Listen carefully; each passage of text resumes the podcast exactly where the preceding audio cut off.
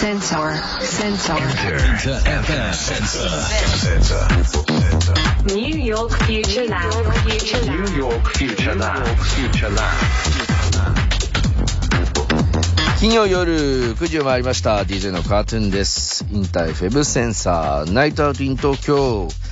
ここからは From New York City これからの時代の主役となるニューヨークの Z 世代ミレニアル世代にフォーカスさせたメディアニューヨークフィーチャーラボとタイプしたコーナーですニューヨーク在住ミレニアル &Z 世代評論家シェリーめぐみさんが座談会式形式でインタビューした模様をお届けしてきますシェリーさんよろしくお願いします What's up? 東京カーン。いや How you doing? っていうね。もう、ニューヨークね、8月も終わりに近づいてきて、うんうん。今日は雨なんですけどね、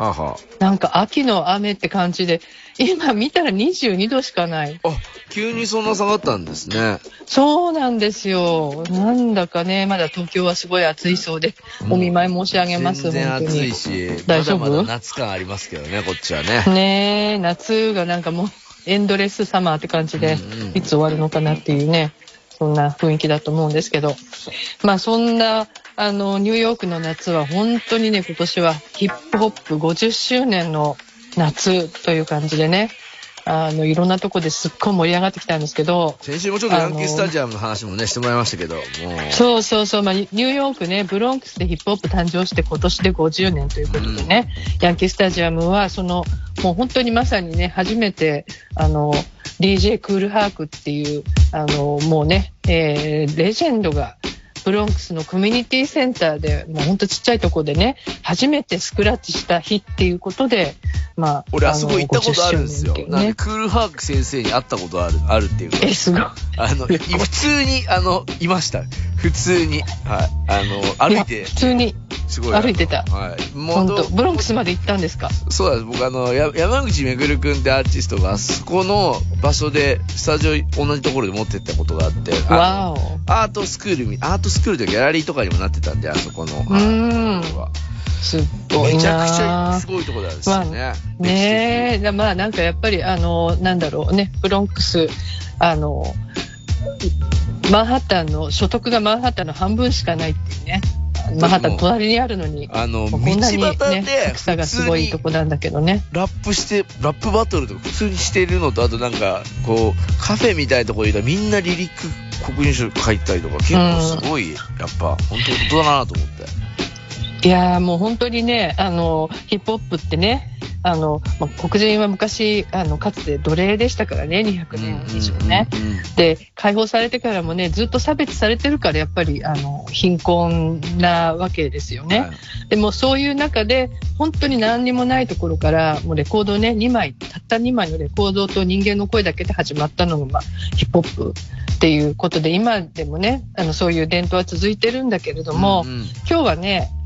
アメリカの若者にとってヒップホップは何なのかって話をしたいんですよ。うわ、それ聞いてみたい。ね、で、あの、きっとね、日本にいる人のにもね、発見があると思うので、えっと、まずラボのみんなにね、あの、ヒップホップってあなたにとって何っていうふうに聞いてみました。I think hip hop is everything to culture. I think you could just look at all of music and you can really feel how hip hop has influenced all of it. If you're listening to a pop song, more times than not, you will hear somebody featured that will have like a rap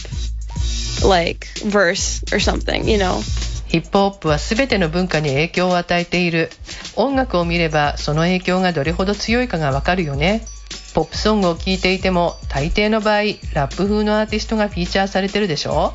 I think hip hop is like part of the culture with or genre that has like the most powerful rhythm in it. And it's always constantly changing. Like nowadays, recently in the past few years, there's like multiple subgenres that are always being created. But the core essence of hip hop, I think it's a powerful, strong rhythm that like can inspire people to act a certain way, dress a certain way, even talk a certain way or even protest. ヒップホップは文化のジャンルの一部で最も力強いリズムを持っていると思う。常に変化し続けていて過去何年かの間にも新しいサブジャンルが生まれているんだ。でもヒップホップの核となる本質は力強いリズムで変わらない。強力なリズムが人々の行動をインスパイアするんだ例えば何かの祝い方話し方講義の仕方なんかも protest. 社会への抗議の要素は大きいよね well, mainly in the beginning was like against police brutality. 最初は主に警察の過剰な暴力に対する抗議だったんだよ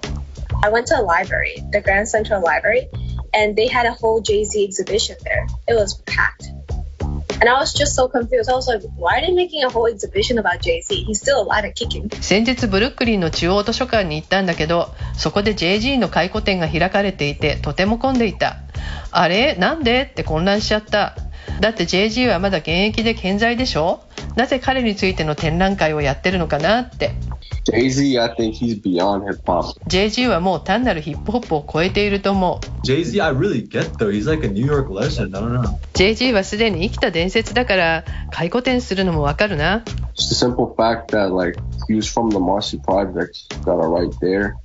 If you're from there, you really do not have good cards. Like you're probably just gonna have a low paying job or you'll be in jail or dead. Like a lot of the shootings that happen in that area. But he didn't just become decent because he literally became like a multi-billionaire, which is Yeah. that's just insane level of heights from where he came from. Yeah, I think he's one of the people um, I look up to, like that inspire me. まず彼がブルックリンのマーシープロジェクトという低所得者団地の出身だという事実を知ってほしいね そこで生まれ育った人に将来の選択肢はあまりない。おそらく低賃金の仕事に就くか刑務所に入るかあるいは亡くなるかもしれない。あの辺では多くの銃撃事件が発生しているからね。でも彼は単にまともに成長しただけでなく数十億ドルを持つビリオネアになった。あの環境からここまでの高みに到達したなんてほとんどありえないよ。そういう意味でも彼は僕が尊敬する人の一人だ。すごくインスピレーションをくれるからね。いやー、やっぱり、その、アメリカの皆さんには、若い人たちっていうのは、この生活の一部もそうだし、歴史も全部、もちろん分かってるって感じですね。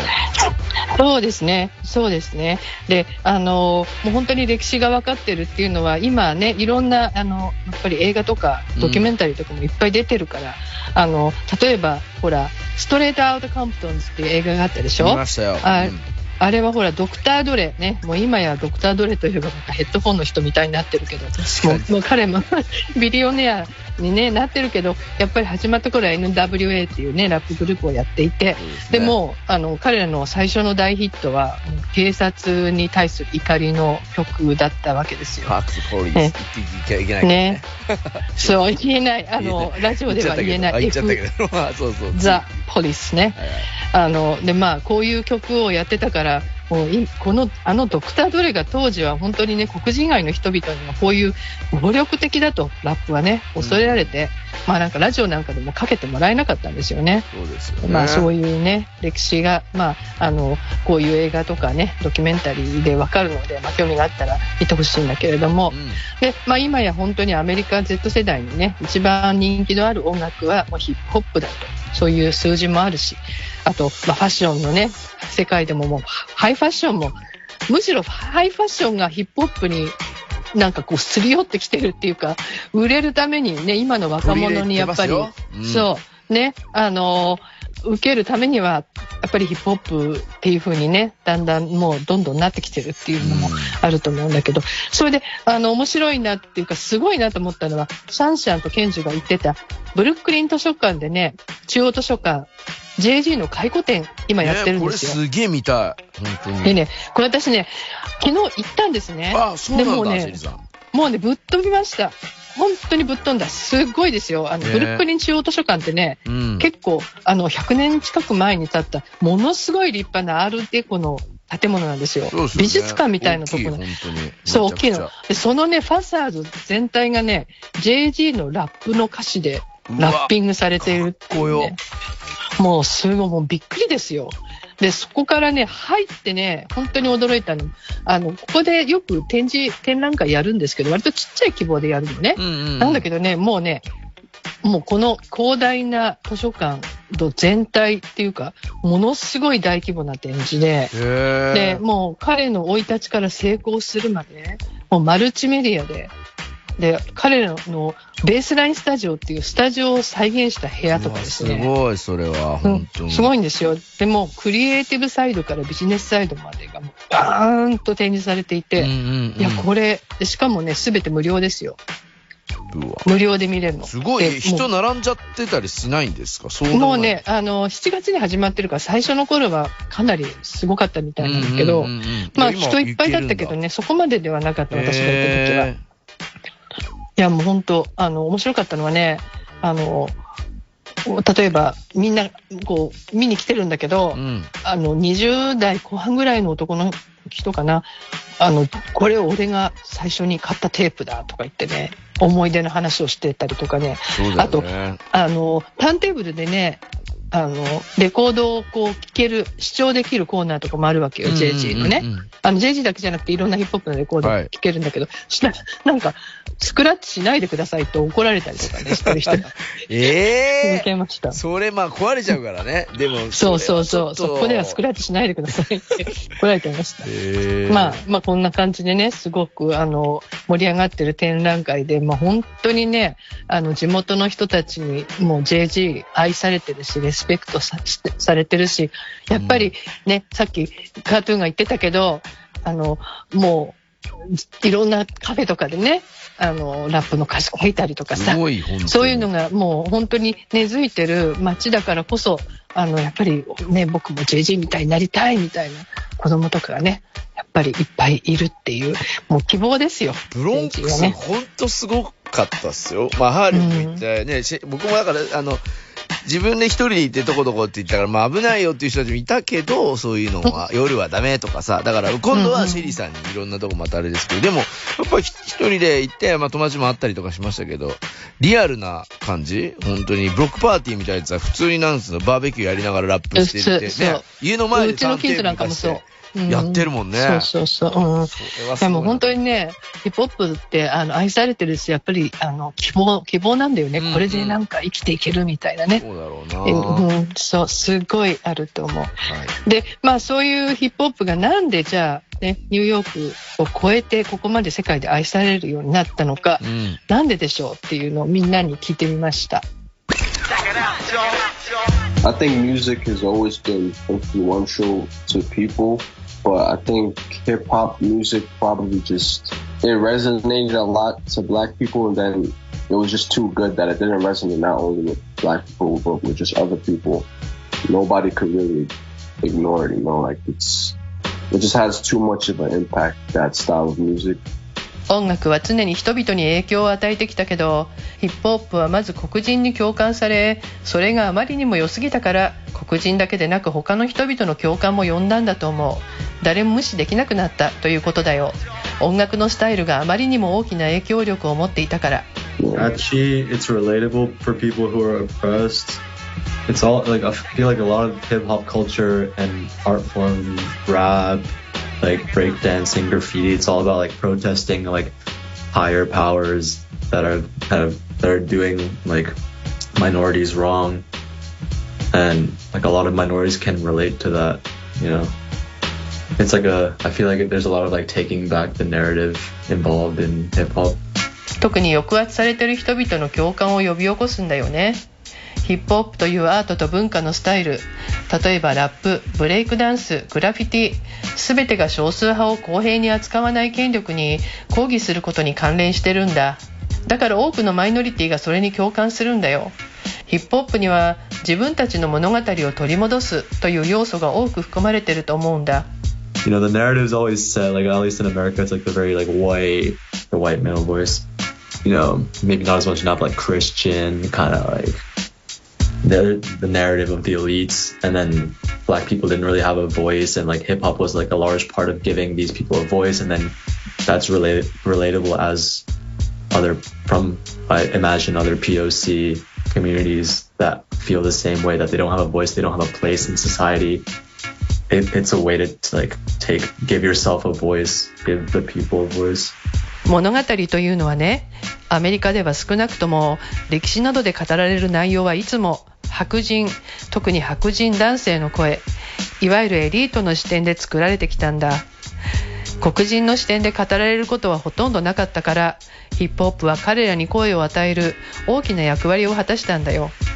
そして黒人以外のピープル・オブ・カラーのコミュニティにも同じように社会での自分の居場所や声を持っていないと感じている人がたくさんいるんだヒップホップは声を持たない者に声を与える方法の一つなんだ